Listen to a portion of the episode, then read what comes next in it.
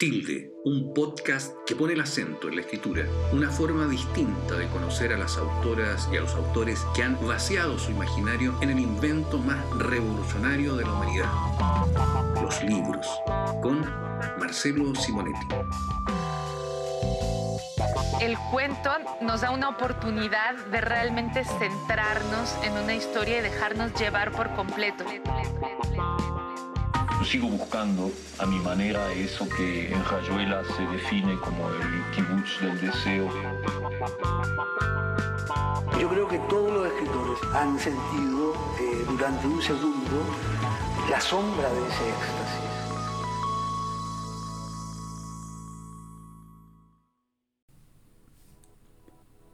Leer un libro de Roberto Castillo era una tarea pendiente. Había escuchado elogiosos comentarios de su obra, y por alguna razón que no puedo explicar, postergué la lectura de Muriendo por la dulce patria mía, a pesar del interés que la historia despertaba en mí, una ficción en torno al combate en el que el mítico Arturo Godoy enfrentó a Joe Louis, el bombardero de Detroit.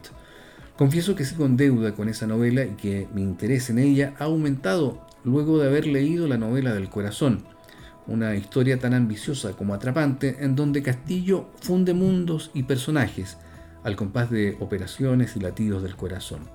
Roberto vive en Estados Unidos desde hace años y es una lástima no tenerlo más cerca para escucharlo y leerlo con más recurrencia. Por fortuna está Twitter, donde es posible seguir sus comentarios que mezclan lucidez e ironía. Como diría un conocido comentarista deportivo, debo decir que me pongo de pie para recibir en este nuevo capítulo de Tilde a Roberto Castillo Sandoval. Las almas en pena me dicen que la conexión es obvia, que no se necesita explicación alguna. ¿Quién sabe? En la matanza, tal vez en todo Chile, el tiempo se mueve de formas muy raras. Se devuelve, se adelanta, hace rodeos antes de seguir su curso. Y en esas pausas, esos frenazos, desvíos o retrocesos, el pasado y el futuro se tocan y se impregnan entre sí. Y, si uno lo ve así, con las causalidades alteradas o invertidas, esa cancha en que mi padre jugó el último partido de su vida en 1968 ya tenía la marca de lo que iba a pasar en ese mismo lugar cinco años más tarde, en 1973. El día en que se quebró el travesaño de uno de esos arcos que él cuidaba con tanto esmero. Me imagino que el larguero estaba ya secretamente roto el 68, aunque recién el 73 se pudo hacer visible la fractura. Un madero tan grueso nunca se quiebra al primer golpe. Bueno, muy buenas tardes. Estamos en un nuevo episodio de Tilde, el podcast que pone el acento en la escritura. Y hoy día eh, tenemos a un invitado que está, supongo que en Estados Unidos, ya nos lo contará, don Roberto Castillo, autor de La novela del corazón, entre, otros, entre otras publicaciones, eh, pero este es su, su, último trabajo publicado por Ediciones Laurel. ¿Cómo está Roberto? Bienvenido a Tilde. Muy bien, estoy muy bien, muchas gracias por la invitación. Sí, de hecho estoy lejos, estoy en Pensilvania. Así que bastante lejos. ¿ah? Oye, Roberto, eh, bueno, vamos a hablar obviamente de la novela del corazón, una novela que a mí me, me gustó mucho, me, me sorprendió.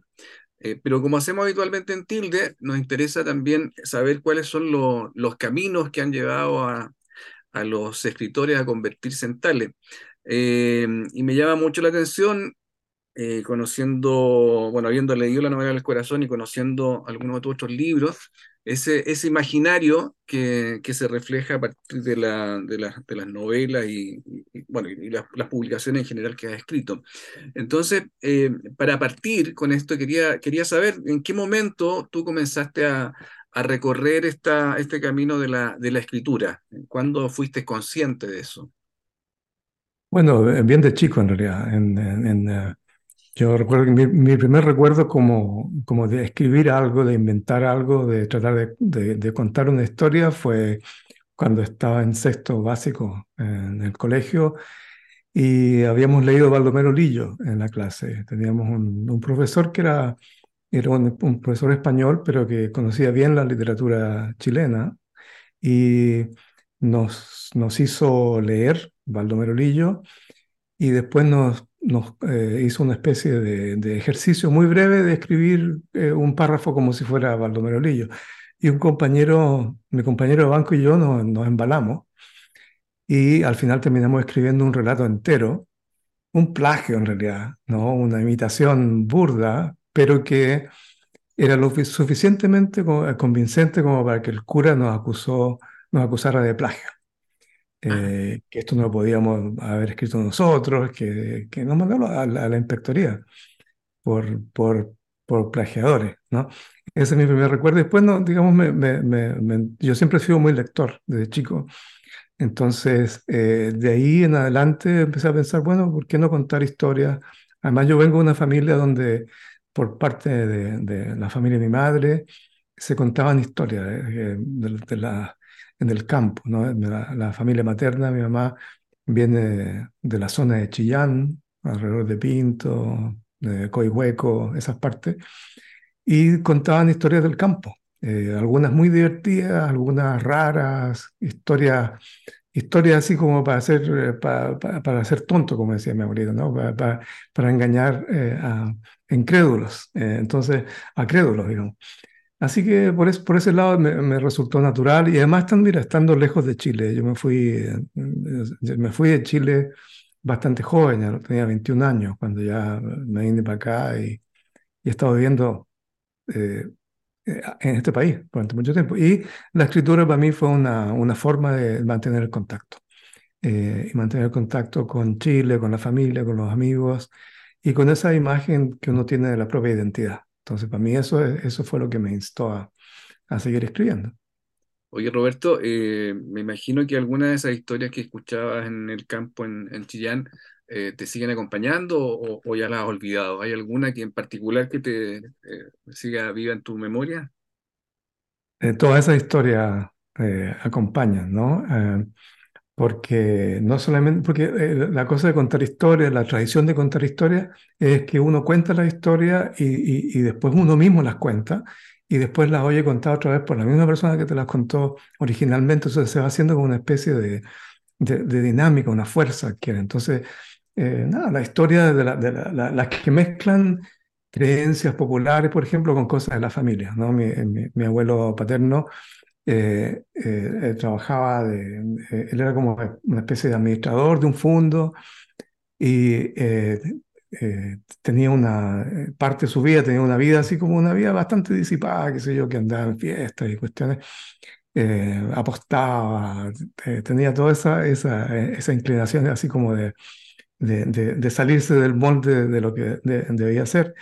Eh, y, y, en cierto momento le empezó a ir mal porque eh, perdió, perdió cosas, perdió plata, qué sé yo. Y en cierto momento, en, lo que se llamaba la Cuesta del Mono, cerca de Chillán, donde desaparecía el mono, que, que que desaparecía el diablo, el mono se le apareció y, eh, y junto con esa aparición del mono también se le apareció el Señor, que lo salvó del mono y desde ese momento mi abuelo se volvió evangélico, eh, cambió su vida y, y, nada, pues, o sea que ahí se, eh, esa es la historia, eso, eso, es como su historia de origen, digamos, una, un, una historia de origen, de nuevo origen, de un nacimiento nuevo.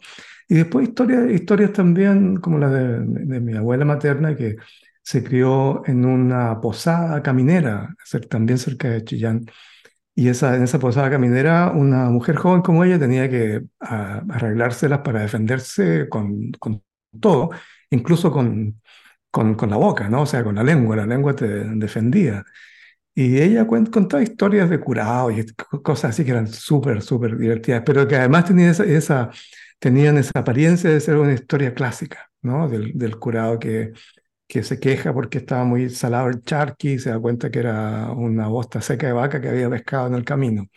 Eh, cosas así. Entonces, esas historias sí, siempre me acompañan, están siempre muy presentes.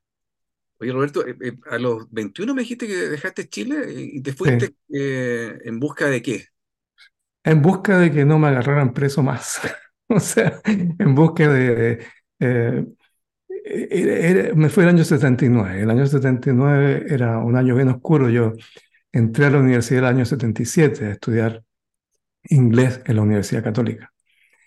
Y eh, me fui metiendo en, en cuestiones políticas. Me fui, no, en cierto momento me eligieron como delegado de- del centro de alumnos, como que se abrió un poco la cosa, por otra parte era como medio clandestino todo. Y me fui metiendo en eso, también estuve también colaborando con, eh, con un, eh, un boletín clandestino de noticias de- del MAPU, en ese tiempo el MAPU Obrero Campesino, donde no había ni un obrero ni ningún campesino. Pero bueno, me, me metí en eso y, y nada, pues como muchos de nosotros de repente eran, te agarraban por afuera, te agarraban en, un- en, un, eh, en una manifestación, eh, que había ya en esa, en esa época, ya había manifestaciones, pero, eh, pero también te agarraban por otro lado, o sea, la parte del, del, del boletín ese, eh, eh, nada, pescaron gente, uno aquí, uno allá, y, y como que se, se iba cerrando el cerco de... Y, eh, y por eso, porque estaba muy difícil la cosa también en mi familia, mi papá había estado sin pega por mucho tiempo, eh, era una, y por muchas, con mucha suerte pude, pude salir de Chile, agarré un puesto en una universidad norteamericana eh, en- eh, como ayudante de un programa de español, ¿ya? Y, y de ahí, en esa universidad, me eh, tomé curso, postulé para que me dejaran como estudiante normal, y de ahí me quedé, me, me fui quedando. Eh, esa, esa, esa es más o menos la, la historia. Y, y la escritura, cuando, más allá de esa, de ese, entre comillas, plagio de, Sí. eh, de- en sexto básico, ¿cuándo comenzó ya a ser un ejercicio recurrente en ti? Ya cuando ya estaba en la universidad también estuve en un taller de poesía de Alfonso Calderón en la Católica. En ese tiempo uno como que sobrevivía también leyendo y escribiendo sus propias cosas. Entonces también era como una especie de, de sostén personal, ¿no? Frente a esa época tan oscura. Eh, y después tuve la, la- o sea, realmente suerte de caer en ese lugar que yo no, no tenía idea de dónde iba, donde me mandaron a enseñar, o sea, a organizar actividades en español. Era, resulta que era, un, era un- un- una universidad donde la tradición literaria era muy fuerte. Y todavía son, digamos, ahí, ahí está el- la sede de una revista literaria muy, muy respetada en Estados Unidos, The Canyon Review. Y ahí se, se respetaba mucho todo lo que tuviera que ver con, con literatura. O sea, la- en otros lugares, qué sé yo, los, los que quieren estudiar ciencia o medicina o leyes son los que, los que campean, los más capos. En cambio, en esta universidad, la gente iba a estudiar en el departamento de inglés, en el programa de literatura. Entonces ahí se armó un ambiente que a mí me, me, me, me- llamó mucho la atención. Y ahí empecé a escribir eh, y empecé a, a- a escribir con, con mayor eh, eh, frecuencia. Eh, y después de eso, me, mira, me fui a, eh, de- de- me salí de, de esa universidad y me agarré un- también por suerte una, una beca que me dieron para, dar, para estar un año viajando, eh, recorriendo eh, las eh, comunidades chilenas en el exilio. Y en ese momento yo, mm, yo digamos, cuando, cuando tuve que decidir qué carrera hacer en, acá en Estados Unidos, yo me dediqué a la sociología porque era como, como un saludo a la bandera también, ¿no? De que Pinochet había prohibido la sociología, bueno, yo voy a ser sociólogo. Eh, a pesar de que mi inclinación es por las letras. Entonces est- me fui ese año y estuve visitando gente en- por todas partes de América Latina y Europa, comunidades de, de chilenos. Eh, y ahí me di cuenta de lo importante que era para ellos eh, la historia, contarse historia. La gente de repente me, cuando me ganaba la confianza de la gente, eh, me traían las cartas, las cartas que le mandaban de Chile, eh, hablaban de su correspondencia, de la escritura como una forma de, de mantener el vínculo. En esa época donde no había internet, donde llamaba por teléfono, había que proclamarlo una semana con anticipación y además tú no podías, no podías ser demasiado franco al teléfono porque, porque estaba todo intervenido. Entonces la escritura y la literatura era como un, un, un- espacio bastante eh, eh, eh, vital eh, en esa época. Y ahí me decidí, volví acá a Estados Unidos y dije, ¿sabes qué? Más voy a estudiar ah, literatura, eso es lo mío. Y, y ahí empecé a escribir. O sea, yo soy lento en mis, en mis, en mis tiempos, entonces recién en el año 98 ese vino a publicar eh, la primera novela sobre Arturo Godoy, eh, Muriendo por la dulce patria mía. Y después de eso me he dedicado a la docencia en literatura y, y así he ido escribiendo a poquitito, digamos. ¿no? Oye, Roberto, y esa, eh, esa vida que comenzaste a hacer eh, fuera de Chile y que acabas de decir que, que fue de la mano de la buena suerte, en, en cierto modo, eh, Sí. ¿de qué manera eh, te servía también para, para sobrellevar la lejanía con el país o, o- o- fue algo que no, no, no significó un tema para ti? No, es un tema esencial para mí. O sea, la, la, la, la novela, la primera novela es toda sobre eso. Eso es sobre cómo uno se imagina el país eh, en la- a la distancia. Entonces, yo usé esa... Me llamó mucho la atención eso de que cuando Arturo Godoy en 1940 peleó por la, la, corona mundial con Joe Louis, eh, la- las comunicaciones eran lo suficientemente avanzadas como para que en Chile se escuchara la pelea en directo eh, así con ruido con, y con interferencia y con, con un tipo con acento caribeño, seguramente cubano, que, que narraba la pelea. Pero eh, la gente, eh, además porque en la primera pelea Godoy realmente por lo menos no permitió que lo noqueara Joe Louis y en cierto momento le guapió, le guapió así bien a la chilena. Y eh, todo el mundo en Chile, a partir de esa pelea imaginaria, digamos, de la radio, eh, armó toda una narración acerca de, de Chile, del ser chileno, de, y, y que Arturo Godoy realmente había sido campeón del mundo y que se lo habían robado, así como se lo habían robado antes al Tani Loaiza, Sí, que le pisaron el pie. Eh, y hay toda una serie de casi casis que a mí me llama mucho la atención y tratando de, de ver, bueno, qué, qué es, qué hay en estas historias que reflejan una manera de, en que los chilenos se ven a sí mismos. Y al mismo tiempo era un ejercicio para mí de, de ver cómo yo podía eh, al mismo tiempo transmitir lo que es estar tratando de contar esa historia. Entonces, Roberto, eh, a propósito de lo mismo, yo recuerdo haber leído una entrevista, creo que fue a Carlos Fuentes, eh, y él decía que mm, para entender México tuvo que salir del país y mirarlo de fuera, ¿eh? para poder comprenderlo eh, o acercarse a, a cierta comprensión de, de lo que era México. Eh, ¿a ti te ha servido para entender Chile el hecho de, de distanciarte?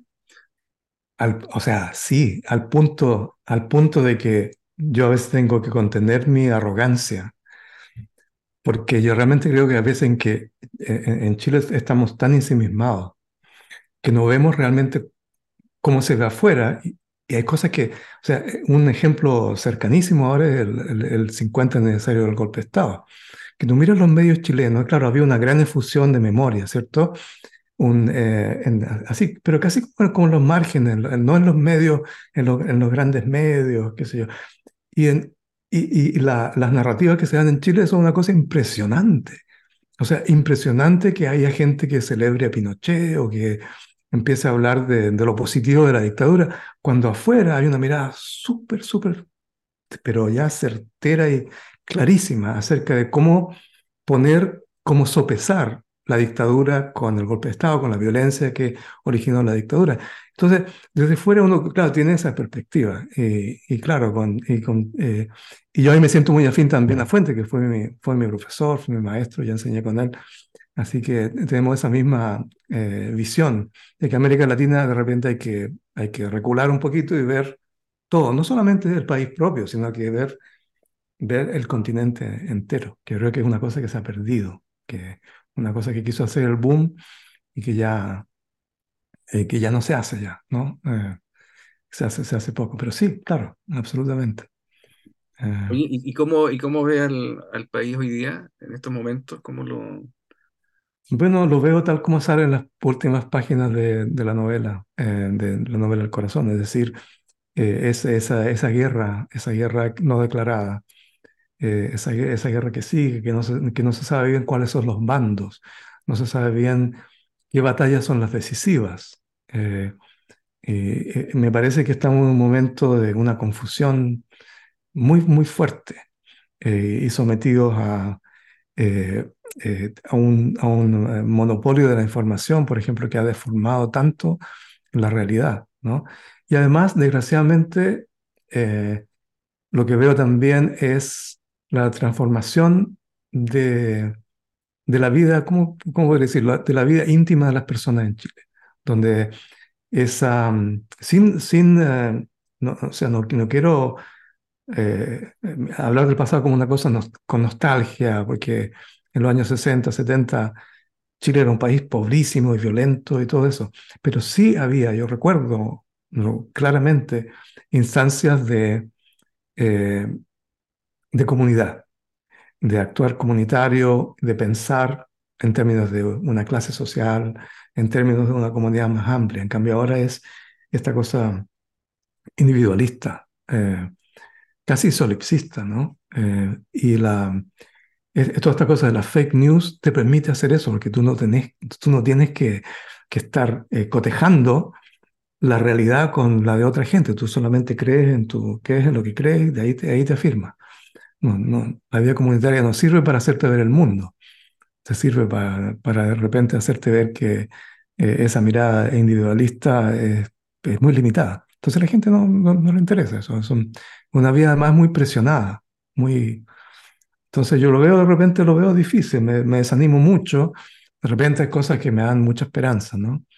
Eh, pero, pero de repente no, no soy tan optimista con respecto a lo que vaya a pasar. Eh, bueno, no, no, quiero entrar todavía en la, en la novela del corazón, pero, pero efectivamente a mí me pareció que era un, un retrato muy particular, digamos, por la forma en que se va dibujando de, de nuestro país. Es como un, fresco social del, del país que, que, habitamos. Pero ya vamos a llegar a la novela al corazón. Me, quería tener un poco en lo de, en lo de Arturo eh, Godoy. Em, y, y en, lo, en una entrevista que tú diste, me parece a partir de la reedición de la novela por la misma editorial Laurel, eh, decía algo así como cuando a mí me preguntan si esto es cierto, lo que tú escribes, si, es verdad o no, eh, como yo me siento contento porque ya conseguí un poco lo, que quería. Y en esa novela, y corrígeme si me equivoco, eh, una de las cosas que más llamó la atención fue el tema del, del, supuesto beso, ¿no? Eh, entre Godoy y Joe Luis. ¿Cómo se te ocurrió colar eso, digamos, dentro de la, de la novela, ¿no? Porque, y, y cómo te tomaste el hecho de que por ahí, eh, no sé si la crítica, pero algunos medios hicieron más foco en ese episodio que en la novela en su conjunto. Claro, ¿no? El, el beso pasó, o sea, incluso Arturo Godoy después de eso, la prensa norteamericana, la prensa de Nueva York, le, dio el apodo del el, bichito besador, de Kissing Bug, porque en cierto momento Arturo Godoy se entusiasmó mucho con el hecho de que, que no lo había noqueado y que, y que Joe Louis estaba sumamente ofuscado, no, no hallaba cómo encontrarlo, porque Godoy eh, tuvo una estrategia muy astuta de andarse escapando, ¿no? agacharse y y todo eso. Entonces eh, lo vio ofuscado y pensó, bueno, voy a, voy a, también voy a comerle el coco un poquito más y, de repente le dio un beso. En un clinch ahí, le dio un beso. Entonces eso pasó. Eh, y la, el, el, lo que surgió a partir de eso en Chile es que, por ejemplo, la, la señora viuda de, de, Godoy y el hijo eh, de Arturo Godoy interpretaron eso como una alusión, como una especie de infundio diciendo que Arturo Godoy tenía inclinaciones gay, o que eh, eh, entonces y todo, toda, la, toda la reacción que hubo en esa época también es, culpa mía, porque yo podría haber dicho, ¿sabe qué? Esto es una novela. Hay partes que, que ustedes tienen que leer como una novela. Está firmado en la realidad y todo eso, pero es una novela.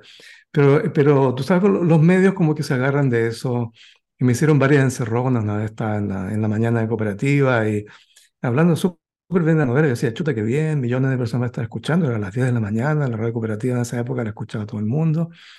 Entonces me dice, tenemos una llamada y aparece la viuda de Godoy eh, llorando, llorando, eh, diciendo, este hombre me ha hecho tanto daño, aquí yo estoy sufriendo el corazón, me voy a tener que ir al hospital y todo eso. El, y el hijo de Arturo Godoy también amenazando con, con fue a meterse a, la oficina de Planeta y, y no sé si tú alguna vez conociste a, Carlos Orellana, el editor, que mide como un metro cuarenta, ¿no?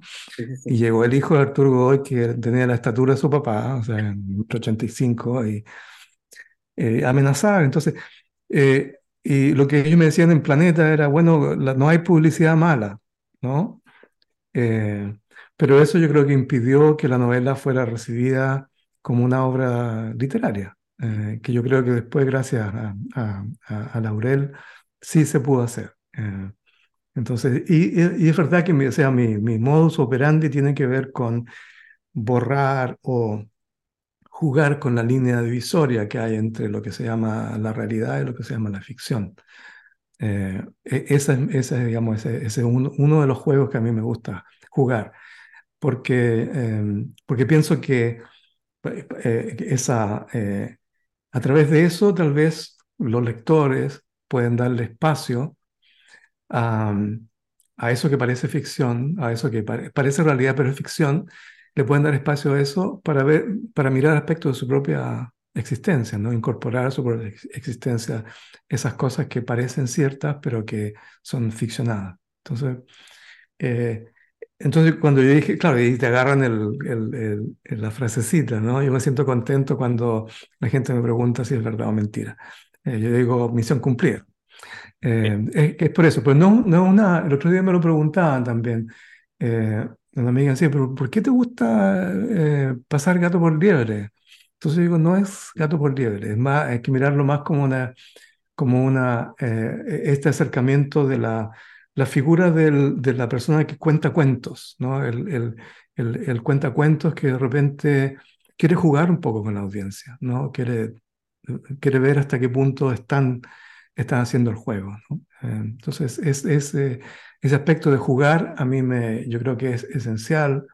Para, para mí, yo me entretengo más así, eh, pero también creo que eh, sirve porque los lectores así están más eh, eh, alerta a lo, que, a lo que puede estar pasando y cuestionen tal vez lo que se está presentando ante ellos. Esa... Sí. Sí, además que una forma de, de subvertir también la, la, realidad, ¿no? Y además que la realidad tampoco es unívoca, depende de donde uno lo mire, eh, sí. cómo se interpretan ciertas cosas o cómo se ven ciertas cosas. Sí. Eh, oye, ¿y por, por, qué pasó tanto tiempo eh, entre lo que fue la publicación de, eh, de tu primera novela uh -huh. lo que vino después? Porque entiendo que pasaron cerca de 15 años, no, si no me equivoco. Claro, bueno, salió en 98, es más, pues nos pasaron como, eh, como 19 años, casi 20 años entre, entre la publicación. Antes yo publiqué, un, en el 2014, publiqué una colección de ensayos, ensayos y crónicas eh, antípodas, que tienen que ver con esta cosa de vivir afuera, de vivir fuera de Chile. Eh, pero eh, gracias a Andrea Palé y a Laurel, eh, recuperé, entre medio yo estaba escribiendo, o sea, muchas de las cosas que están saliendo ahora eh, estaban siendo elaboradas ya, incluso la novela del corazón, entre ellas. Pero la distancia me pasó a la cuenta. Eh, en, en, Chile, si uno no está ahí, es muy difícil, muy difícil entrar en el ambiente, que te inviten a cosas, entonces uno como que eh, des, desaparece. Además, en, la, en, en, en Planeta, que es donde la gente alguna gente me trató muy bien, como Carlos Orellana, eh, por ejemplo, Bartolo Ortiz, me acuerdo cómo se llama. Sí, eh, fueron siempre muy, muy apoyadores, pero eh, en la parte, digamos, de promoción, me dijeron por, por en, en una, una, cosa que te catapultaba mucho a ti era, por ejemplo, si te ponían en el club de lectores de Mercurio. Entonces, Planeta eh, eh, proponía al Club de Lectores de Mercurio ciertos autores. Y a mí me dijeron, no, tú no eres del perfil del Mercurio. Entonces, esas cosas así que uno puede, estando allá, uno puede como pelearlas, puede meterse, puede ir a hacer lobby, digamos, pero estando lejos es súper, súper eh, difícil. Así que, pero bueno, yo per persistí, digamos, en la escritura eh, y, y, y, por lo menos últimamente eh, pienso que por lo menos eh, hay, hay lectores que, que, sí van conociendo algunas de las cosas que yo he ido escribiendo, eh, incluyendo la novela de Godoy también, que ahora a propósito se está haciendo una película. Sí, ¿Ah, ¿Sí? ah mira. Eh, ¿Y, ¿Y, en qué etapa está eso? En la, en la etapa inicial están, ya tienen un casting más o menos hecho, así que la, la filmación empezaría el próximo año. Eh, estos proyectos se, a veces se demoran, pero esa es la idea. Oye, Roberto, ¿y participaste en el guion? No, no, no participé en el guion porque, porque es otro animal. Un, un guion es otro animal y yo no conozco ese animal, eh, muerde ese animal. Eh, entonces, no, no, no, no, es lo mío. Eh, Y yo creo que además quita demasiado tiempo. Que, Sí, no, sin duda. Y es un lenguaje más técnico, diría yo. A mí me tocaba alguna vez escribir guiones y, sí, y no tiene nada que ver con la literatura, diría yo, ¿no? Desde, mi claro. óptica. Sí, sí. Eh, por lo demás, el guion muchas veces termina en el tacho de la basura del director, ¿no? En fin, Esa es la otra. Sí, hay sí, una sí. serie de complicaciones adicionales con el tema del guion. sí. Oye, eh, bueno, entremos en la novela del corazón, que a mí me, me gustó mucho. Eh, me gustó esto que fuera bien coral, ¿no? Y que, que prácticamente hubieran eh, varios libros dentro del libro. Eh, y también me gustó este juego entre la, entre la ficción y la, y la realidad, al punto que eh, yo, tam- yo también practico ese juego cuando, cuando escribo ficción, pero había veces en que me iba al, me iba al, al Google para saber si efectivamente era o no era verdad este, este asunto. Sí, leyendo a una de, de tus presentadoras, cuando presentaste el libro acá en Valparaíso, el 2022, sí, em, ella decía, y que claro, que finalmente es lo que, es lo que uno hace, ¿no? Que, que se entrega al juego, finalmente, ¿no? Y sí, y te deja llevar por la, por la fuerza de la, de la ficción. sí. Eh, pero me llama mucho la atención cómo, o sea, tengo curiosidad por saber cómo estructuraste este libro, porque es bien complejo en términos de, no, no de su lectura, sino que en la estructura en sí. Entonces, Sí, claro. Qué fue lo primero, cómo, cómo surgió la idea de escribir una, una novela como esta.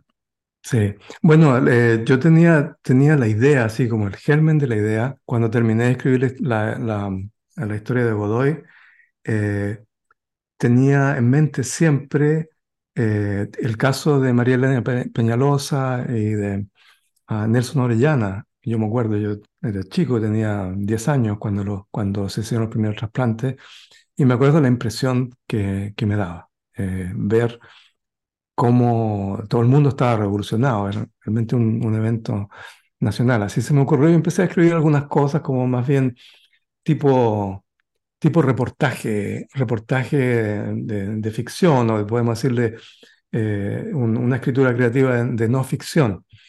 Y, pero rápidamente me di cuenta que eso, eso eh, a pesar de que me gustaba, me, me- me limitaba en lo que yo quería hacer. O sea, el bichito de escribir una novela ya se me había metido. Entonces empecé a escribir, escribir cosas en forma paralela. Fíjate, ahí había- entonces está la idea de, de- de- de- el primer donante en el, en el- libro, en la historia de, Pedro, eh, Pedro Luna. El- claro, esa, esa historia es una historia que yo empecé a escribir como reportaje de un caso real. Eh, está basada en gran parte en el trabajo de Fernando Reyes Mata. Es un gran reportaje. Creo, no sé si, no me acuerdo si en la revista Vea o en la revista Siete Días. En una de esas, o sea, había, además en esa época había plumas extraordinarias trabajando en la revista en Chile. O sea, tenía José Donosco en Ercilla ah, y Fernando Reyes Mata, que es un capo, realmente. Y, eh, y me llamó mucho, mucho la atención, me llamó mucho la atención esta cosa del, del donante, eh, el donante, digamos, el- cómo, cómo se hacía para que una persona donara el corazón. No, me llamó mucho la atención. Entonces, sí, seguí investigando y además investigué por, por mi parte la historia de los trasplantes en otras partes del mundo y estaba siempre ese punto, ese misterio para mí en cómo se conseguían los corazones. Siempre un asunto un medio un poco escondido, tal, a veces tal vez turbio. Y, eh, y ahí me di cuenta de que eh, esa narración de cómo se hace un trasplante al corazón, de cuáles son los elementos, cómo se consigue el, el- corazón de repuesto, digamos. No se puede entender eso sin entender una maquinaria que está funcionando a un nivel mucho más grande. Y esa máquina tiene que ver con la sensación de modernidad, con la idea de moder- modernidad en un país, esa aspiración a la modernidad, esa aspiración al salir de su desarrollo.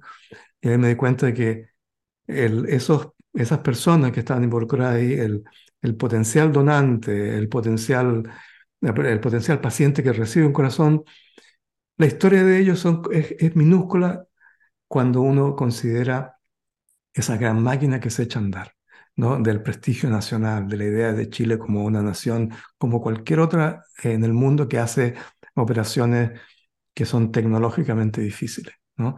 Entonces, eh, ahí yo dije, bueno, aquí necesito un, un, enfoque más macro, mirar el país de una manera más, más global. ¿Qué es esto de los corazones? ¿Por qué lo del corazón y por qué no hablan del riñón? Sino que empecé como a tomar peso a la, a la parte de los corazones. Entonces eso me llevó a la otra parte del, del libro, el, el, corazón de Portales, digamos, eh, donde el, la idea del corazón peregrino. Así que se fueron juntando como, eh, como yo diría, distintos documentos, realmente como distintas novelas. Yo en cierto momento pensé, aquí no tengo una novela, tengo cinco novelas o seis. Entonces, y al final, lo que, la, la digamos, la, la audacia eh, y el, el, riesgo que yo decidí tomar es meter todo esto y hacer que funcionara el libro como, como funciona un corazón. Entonces, le puedes entrar por distintas, distintas partes. Eh, uno puede meter la mano por la, por la aorta o por la vena pulmonar, o por donde sea, digamos, y se puede entrar y, se, se, y cada parte tiene una parte independiente, se sostienen más o menos eh, los libros eh, separadamente, pero también como que forman una, un movimiento. Así que esa arquitectura, digamos, fue eh, así compleja. Además dije, ¿sabes qué? Yo pienso que, o sea, mi impresión acerca de para dónde va la novela, pienso que necesita también un regreso o una, no un regreso, sino que una revaloración de lo que es complicado y de lo que es difícil. Pienso que, que de repente eh, que se, eh, se, necesita esa, ese, esa visión barroca que además tan, es tan propia de la tradición latinoamericana. ¿no? Yo pienso que, eh, y por eso me tiré así con esa, con esa confusión.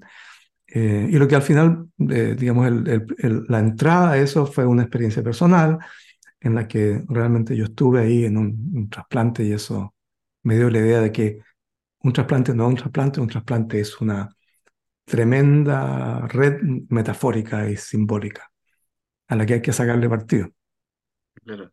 Estaba revisando acá mientras te escuchaba eh, hablar de del tema de, de, la lectura desafiante, ¿no? Que no sea, no, sí. no, no hacer una lectura facilista. Y sí. me parece que es uno de los personajes rusos que, que tú le que pone en boca a él un discurso totalmente contrario, ¿no? Como, eh, pero no, no, lo encuentro, pero dice algo así como eh, que una novela sirve para meter consignas o algo así, y que, y que había que ser lo más claro posible. ¿Mm? Sí. Claro. Eh, Sí, pues bueno, eh, que eso, eso te da, es interesante eso porque eh, yo creo que por ahí se ha atendido, eh, tal vez equivocamente, algunas editoriales, a buscar eh, libros que sean, o historias que sean de fácil comprensión, ¿no? Muy, muy digeribles, eh, y en ese sentido hay, hay cierto goce de la lectura que, que se pierde en el facilismo. A mí, a mí me interesa, la, me, me, gustan esas novelas que por ahí nos van desafiando, ¿no? Y obligan al lector también a ir completando eh, aquello que no está tan claro en la, en la novela. Y, y creo sí. que la, la, tuya es deudora de esa, de esa tradición, ¿no? Eh, no es una novela crítica en ningún caso, ¿no? Pero es importante leer de manera atenta eh, para poder ir haciendo eso, esos cruces que por sí. lo demás me parece que está bastante bien resuelto. ¿eh? Me, me, gusta la, la vuelta que, que, tú le das y, y esa coda que hay al, al final también me, me, pareció bien notable, sin hacer algún tipo de, de, de spoiler y esas cosas, ¿no? Sí, sí. Um, claro, a mí una de las, eh, eh, digamos, el, el, la inclinación de complicar la cosa eh, es, digamos, es lo que se dio de, manera natural, ¿no? Hay, otra, hay otras, pero no, to, no, todas las partes de, de, de, la, de, la, novela tienen ese nivel de exigencia. Eh, me parece que la, la, parte de Pedro Luna, por ejemplo, está narrada de una, de una manera bastante directa. Es un pequeño, también un, un, un saludo de, un, un, saludo, un chapó a, a, a, a Rulfo. Eh, sí, esa, es, esa parte, ¿no? El, el, el, modelo a mí del, del, del, del, padre que lleva a su hijo eh, moribundo eh, es para mí eh, No oyes ladrar los perros de, de, Rulfo. En esa, incluso hay partes, hay, es una especie de, eso sí que a lo mejor puede ser un spoiler, pero no. hay partes en que yo hago la, hay una cita bueno, particular donde se puede reconocer. Al inicio del, del capítulo, si no me equivoco. Sí. Entonces, Sí. sí, incluso tiene cosas, bueno, pero es, es distinto en realidad. En, realidad la referencia eh, eh, al cuento que tú haces es la correcta, pero también hay algunas cosas de Diles que no me maten, que están obviamente en el mismo libro. Absolutamente, sí. Bueno, sí. eh, incluso a lo mejor esas historias que te contaban en, en tu Chillán natal, ¿no? Ahí, o sea, en Chillán de, tu, de tus abuelos. Sí, sí, sí. Sí. Sí, el lenguaje viene de ahí. O sea, ahora que me lo dice, el lenguaje ese de cómo habla la gente del, del, del campo, como, cuáles son los insultos que dice de esos careperros. mm, Eh, son cosas como, incluso, o sea, si uno, son tan antiguas, tan, tan eh, eh, ancestrales, ¿no? Si uno piensa que de repente los griegos insultaban a- entre ellos llamándose careperro, y bueno, en Chillán, para adentro, bien. esos careperros. Mm. Eh, Oye, hay cosas- otra cosa que me, que me gustó mucho también de la novela, que, que no está en toda la novela, pero diría que en, en grandes pasajes, o en largos pasajes, el tema del, del humor. ¿m? Hay, ah, hay una mirada humorística detrás, me reí mucho con la, la conferencista, ¿no? Que, que ah, va a hablar en un español muy coloquial. Bueno, y esta cosa también, la, la, la primera parte del libro cero también es bien, es bien gracioso ese, de ese Chile. ¿A ti te, te dicen Chile, o no? Eh, Bueno, eh, co- eh, eso pasa, le pasa a todo el mundo. Todos los latinos que han leído la novela acá me han comentado, sí, a mí, ¿no? Eh, El Ecuador, qué sé yo. en- eh, a los argentinos a todos le dicen Messi, no sé. claro. Así que, claro, eso, eso pasa. Y esa, esa parte de, digamos, de eh, ese desdoblamiento que hay entre la primera persona y la tercera de Chile, también, eh, digamos, está puesto ahí como para representar esa es- esa, eh, esa pugna que hay entre lo que uno experimenta estando fuera y el, digamos, el, lo que uno ya lleva consigo como identidad nacional, como identidad propia. Entonces, eh, está Y, puesto y ahí. sí. después, y después de, ¿son cuántos? 30 y algo, no, a ver, no. ¿Cuántos años fuera de Chile? Eh, Uf, no, que más, ya más de 30. estamos a cuarenta y tanto. Harto. A lo mejor ni nos acordemos. No. Eh, pero ¿qué, qué pasa? ¿Te, te sigues sintiendo chileno? Eh, ¿sientes que el, el ser chileno es algo que, que quedó ahí suspendido? ¿Cómo lo, cómo lo miras eso? Eh, no, yo me sigo sintiendo chileno. Hay cosas que no, em, eh, que no, eh, tengo la relación con la familia, con las amistades de, de hace un tiempo, la relación con la cultura, en realidad con la literatura, es algo que yo siento de manera muy profunda. También tengo mi lado completamente gringo, o sea, eh, me, me siento tan familiarizado a veces con el mundo acá como el, como el mundo en, en Chile, pero, pero eh, lo de Chile tiene un peso eh, para mí bastante especial, el, el vínculo de la lengua materna, eh, que, que, que se, que se mantiene ahí, ¿no?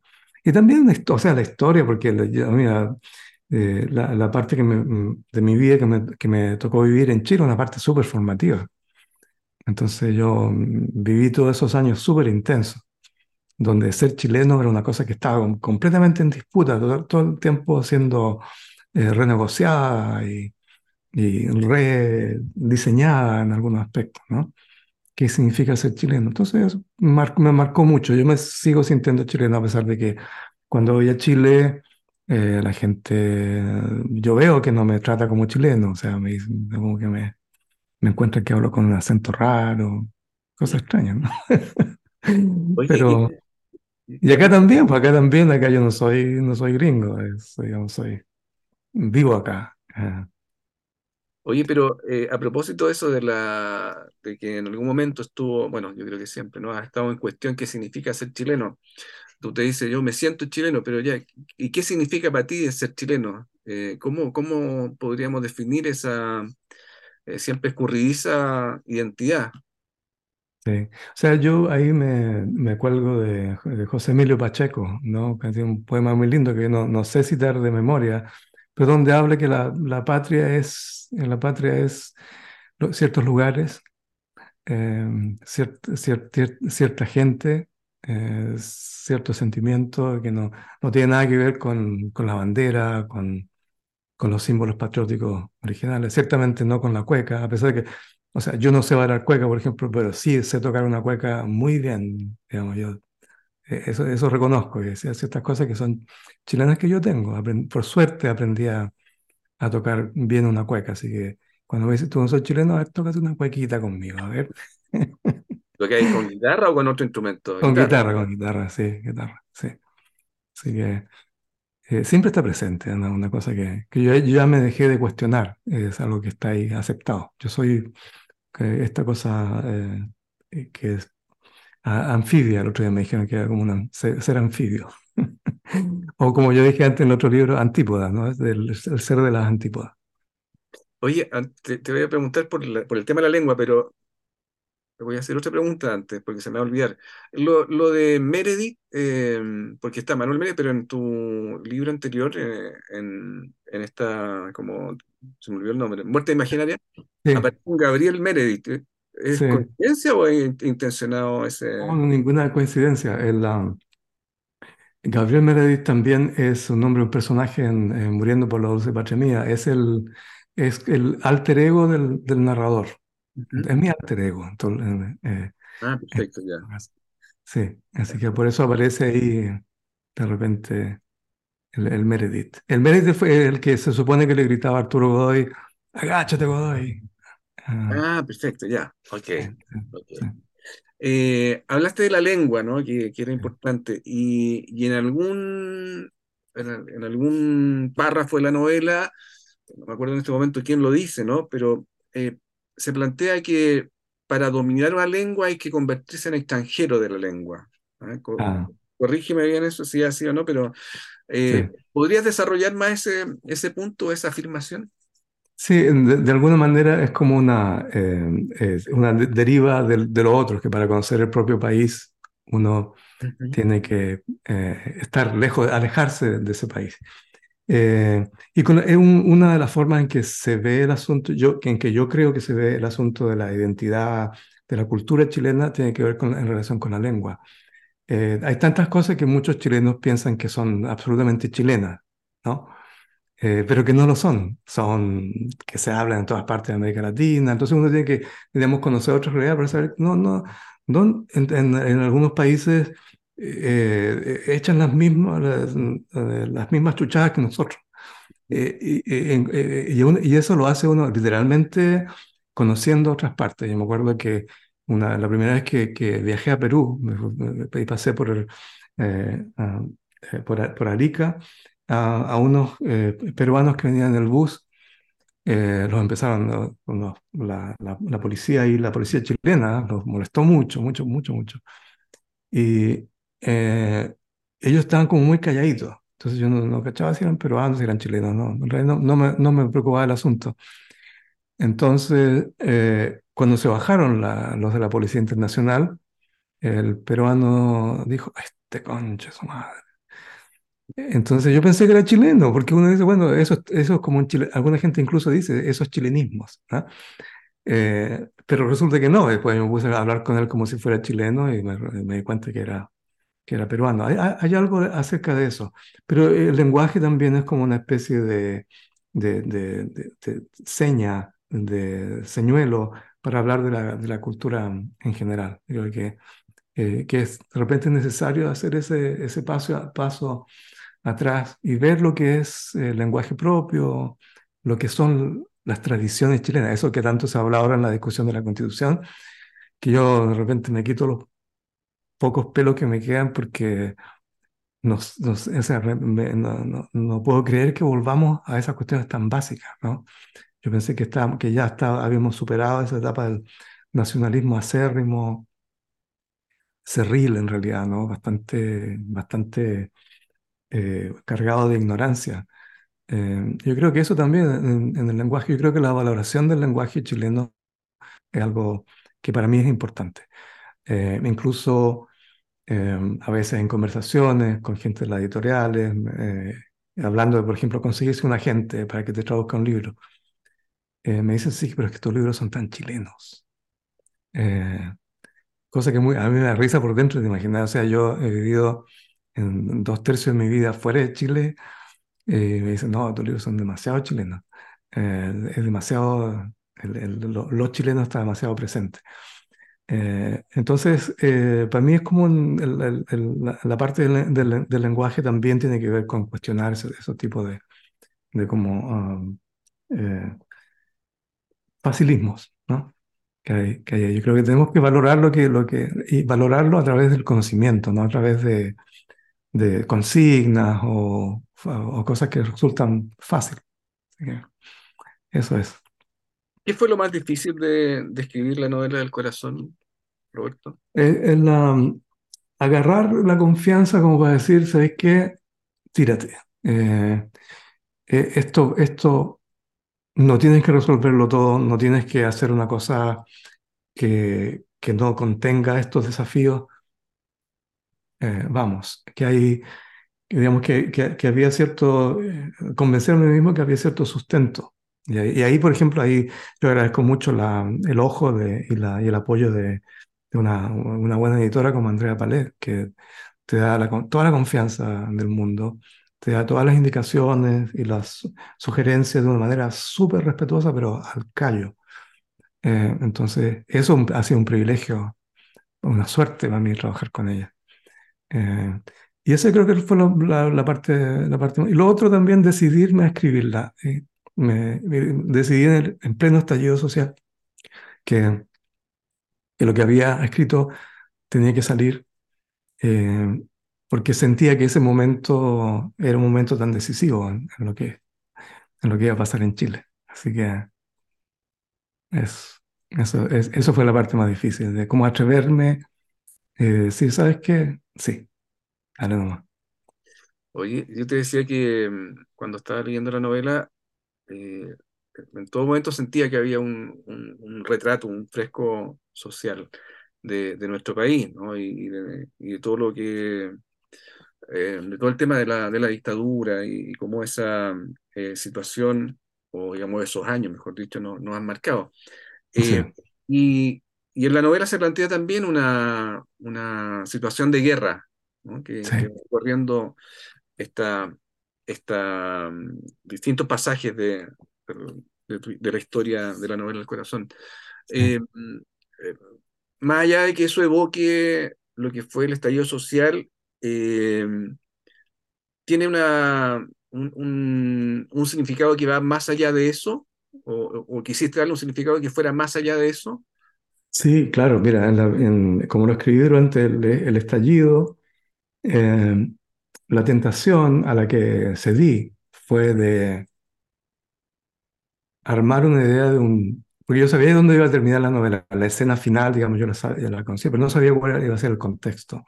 Entonces sí, voy a hacerlo en, en el contexto del, del, del post-estallido, en el contexto de, del, triunfo de todas estas aspiraciones. Eh, de, la, de la forma en que eso se iba a retratar en la vida de las personas mismas. En la escritura empecé a hacer eso y no me salió. ¿Sabes? Que no, no, no, no se me dio nomás. Entonces se me dio un contexto en el que todavía no se sabe. Y yo, yo realmente, una de las cosas que me hablaba de lo difícil, para mí fue súper difícil de salirme de esa fantasía como de, una fantasía casi juvenil de, de, de, de liberación, de catarsis nacional. Eh, y, y, y, me di cuenta que eso, eso es lo que era, ¿no? Una, una, una fantasía que no tomaba en cuenta el enorme peso del, del, de, la, de, la, noche oscura, digamos, ¿no? Del lado oscuro, de la, de la parte más autoritaria, más conservadora de Chile. Eh, entonces quedó al, al, final de la novela esta idea de que todavía la guerra continúa. ¿no? Hay, una, hay una guerra y no se sabe bien quién es quién, es quién ni, dónde, y en qué lado estamos en, en cualquier momento. No se, no se, sabe bien quién está incendiando esos cerros, no se sabe bien quiénes son los que están cantando la canción nacional al final del, en, a fin de año, digamos, en, en Valparaíso. Entonces, eh, no, dale, dale, perdón. Sí, no, entonces esa confusión fue, lo creo que yo ahora me, digamos, me digo, me, me, me digo que, que, bueno que lo dejaste ambiguo, porque Chile, digamos, no, no, no se soluciona en dos años. Sí, de hecho, en algún momento Ariosto me parece que es el que dice, eh, le dice a otro, Chile, que Chile cambió ah, o algo así, ¿no? Como, sí, sí. Eh, y en ese sentido, eh, o sea, tú la novela la terminaste de escribir, eh, ¿cuándo? ¿Cuándo entregaste el, el manuscrito? Lo entregué el, como en marzo del 2021. Más, ah, ok, ya. Sí, sí. Claro, fue, fue antes del plebiscito eh, del, re- del rechazo. eh, y claro, eh, pero después del, digamos, del estallido, durante- en plena eh, la primera convención. Eso fue. Sí. ¿Y cómo te tomaste lo, lo que pasó con la primera convención? Ah, bueno, para mí fue un golpe fuerte porque yo es- esperaba que, que todo lo que había de, digamos, de voluntarismo y de, y de, y de exceso en la primera, en la primera constitución propuesta, eh, de alguna manera, que la gente entendiera que eso era cosa de una, de una negociación, que después se iba, pero que los, pilares de una buena constitución eh, realmente plenamente democrática, yo creo que estaban, estaban ahí. Así que pa- para mí fue, fue bastante duro y es duro ver lo que está pasando ahora. Vamos a terminar con una constitución que es peor que la de Pinochet. Entonces, es, eh, que es eh, extraño. Eh, pero, pero a mí, eh, digamos, una, una cosa que fue gratificante para mí fue eh, esa cosa de no haber cedido a, esa tentación facilista de declarar un triunfo que además no, era, era una quimera, eso era lo que era. Que uno considera realmente la historia de Chile, ¿no? Sí, no, pero eso yo creo que está muy bien, muy bien conseguido, ¿no? Ese, ese como telón de fondo de, de una guerra que sigue. El otro Sí. día una, me tocó ir a un conversatorio de, en, en un barrio de, Santiago, eh, cerca de donde estaban los cordones industriales en el sector de San Joaquín, Ah, y a propósito de la conmemora- conmemoración de los 50 años. Y había una señora que decía eh, que, que ella consideraba que lo peor de la, de la dictadura eh, había sido, entre otras cosas, que la dictadura sigue existiendo hoy día, digamos, o sea, como que eh, ese modelo quedó instalado eh, de alguna forma, ¿no? Entonces, quizá eso hace, eh, tiene relación un poco con lo que tú decías, ¿no? Que seguimos viviendo en una lógica eh, que no se corresponde con los tiempos democráticos y con, los, con, con todo lo que supuestamente habíamos evolucionado. Claro, claro. O sea, la, sea, una, una de las características de esa primera convención era que era de una diversidad social, socioeconómica bastante grande, ¿no? Eh, entonces, y tuve ahora los comentarios de gente, de gente asociada con los amarillos, donde dicen, bueno, eh, qué sorpresa que ahora tengamos una constitución que está, o sea, una, una propuesta que parece ser tan mala, siendo que esta gente tiene cara de buena gente eh, no son los rotos de antes, digamos, ¿no? Eh, Eso es una cosa tan, tan, tan chilena, el, el- el clasismo chileno, el- la división de clases chilena. Por eso la parte de la, de la historiadora Cuica, que va a Estados Unidos a hablar sobre Chile, por eso también me interesó eh, mostrar cuáles son los distintos lenguajes que se usan en Chile. Eh, eh, cuáles que, que está no solamente dividido por clases, sino que también por, por lenguaje, por alusión, por maneras, por formas de hablar y formas de plantarse frente al mundo. Ah, así Eh, Roberto, ¿qué, qué estás leyendo ahora o algún autor o autora que haya eh, descubierto en el último tiempo que te haya gustado mucho, que podamos recomendar? eh, hay una, una novela que me gustó mucho que leí hace poquito, eh, que se llama Kairos, eh, de Jenny Eppelberger, que es una mm, autora alemana eh, criada en la, en la República Democrática Alemana, Alemania Oriental. Eh, y me gustó mucho porque es un retrato distinto de la transición entre cuando, cuando cayó el muro y, se acaba el, se, acaba el, el- proyecto socialista en Alemania. Porque generalmente está vista del lado, de- del lado alemán federal, digamos, de la, de la Alemania que ganó, digamos, pero que tiende a ser medio cari- cari- caricaturesco en algunos aspectos, ¿no? Eh, y esta novela te da un poquito más de balance. Está muy bien escrita, es muy, muy linda. Eh, eh, a- a- para mí la- la- las novelas que son como alegóricas tienen un atractivo especial. Y aquí está la alegoría que se trata de una muchacha de 19 años que se enamora de un tipo que tiene como 50 y tantos. eh, y como ese, ese amor es, está destinado a una serie de desilusiones eh, y de, y de violencias también. Entonces, el, el- este, esta relación de amor se va desintegrando al mismo tiempo que se desintegra el mundo eh, en Alemania Oriental. ¿No? Eh, así que la recomiendo muchísimo. ¿no? No sé si esté traducida al castellano, pero Eh, es una novela realmente preciosa. eh, Vamos a, muy, vamos muy a buena. entonces. Sí.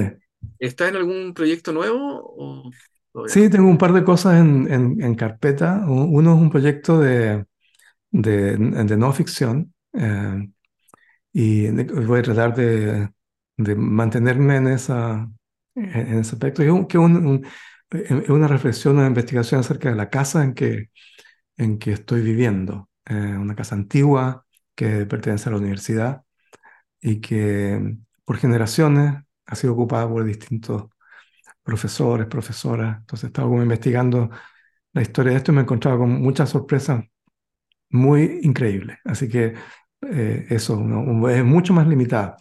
Y lo, y lo estoy viendo si, si, si si lo voy a escribir en inglés o en castellano. Empecé en castellano, pero esta historia me está pidiendo, pero así, me está golpeando la puerta del inglés. Ah, ¿y sería el, el primer eh, texto en inglés como para publicar? eh, ¿O ya tienes No, no, no. Hace como del el 2019 me dije a mí mismo, chuta, eh, a lo mejor no te la puedes en inglés. Y me propuse escribir algo en inglés, escribí un, un- un cuento largo y lo mandé justamente a esta, a esta revista que mencioné antes del- de, mi primera universidad, la Kenyan Review, que es muy exigente, muy difícil que te publiquen ahí, y me la publicaron. Así que eso fue un, es, una, es como una, tiene una extensión de una novela corta. Eh, entonces, eh, pero este, porque el lenguaje mismo apareció un personaje que, que, que realmente sería imposible de traducir para mí. Entonces, eh, O sea, la veremos primero, también material. la veremos primero publicada en inglés, me imagino, y luego Sí, ¿no? sí, sí, claro. Así que, y otra novela que es una novela como más de, eh, es más juguetona, es eh, la novela en la que eh, es una novela argentina, así, así en la carpeta se llama la novela argentina. No voy a revelar más detalles. Ya. ¿Pero tú viviste allá o no? ¿En Argentina? ¿O- No, no, no. es- es- eh, le, le digo novela argentina porque los, eh, las protagonistas principales son argentinos. Ya, pues nos dejaste bien ahí eh, expectante, ¿ah? Con ganas de, de que se publiquen luego esos proyectos, que lleguen a la letra impresa. Sí, Eh, bueno. Roberto Castillo, bueno, mucho, mucho gusto en, primero en conocerte, porque yo no te conocía personalmente. Bueno, o El, gusto es mío también, aprovecho de, de- de, eh, felicitarte por, por tu trabajo también. El, el- el libro de Borges me parece extraordinario, extraordinario. Y también porque indirectamente, bueno, conozco a, a Fran Yáñez y la, tu colaboración con, eh, sobre el libro sobre, sobre Marta Huerte. Sí, Sí. el libro que, que quiero mucho por lo demás, lo mismo que a, a Sí. Fran. Así Sí. que no, gracias por haberte tenido en Tilde, gracias por darte el tiempo para conversar. Y mm, nada, pues como te decía, eh, a esperar esos proyectos que están ahí en desarrollo para que vean la, vean la luz. ¿ah? Muchas gracias. Bueno, también voy a estar en Chile para la furia del libro. Así que Ah, entonces, ahí- ahí no- nos vamos a ver. vamos a ver. Muchas gracias, Marcelo. ya Roberto, nos vemos. ¿ah? Chao. Que estés muy bien. Chao.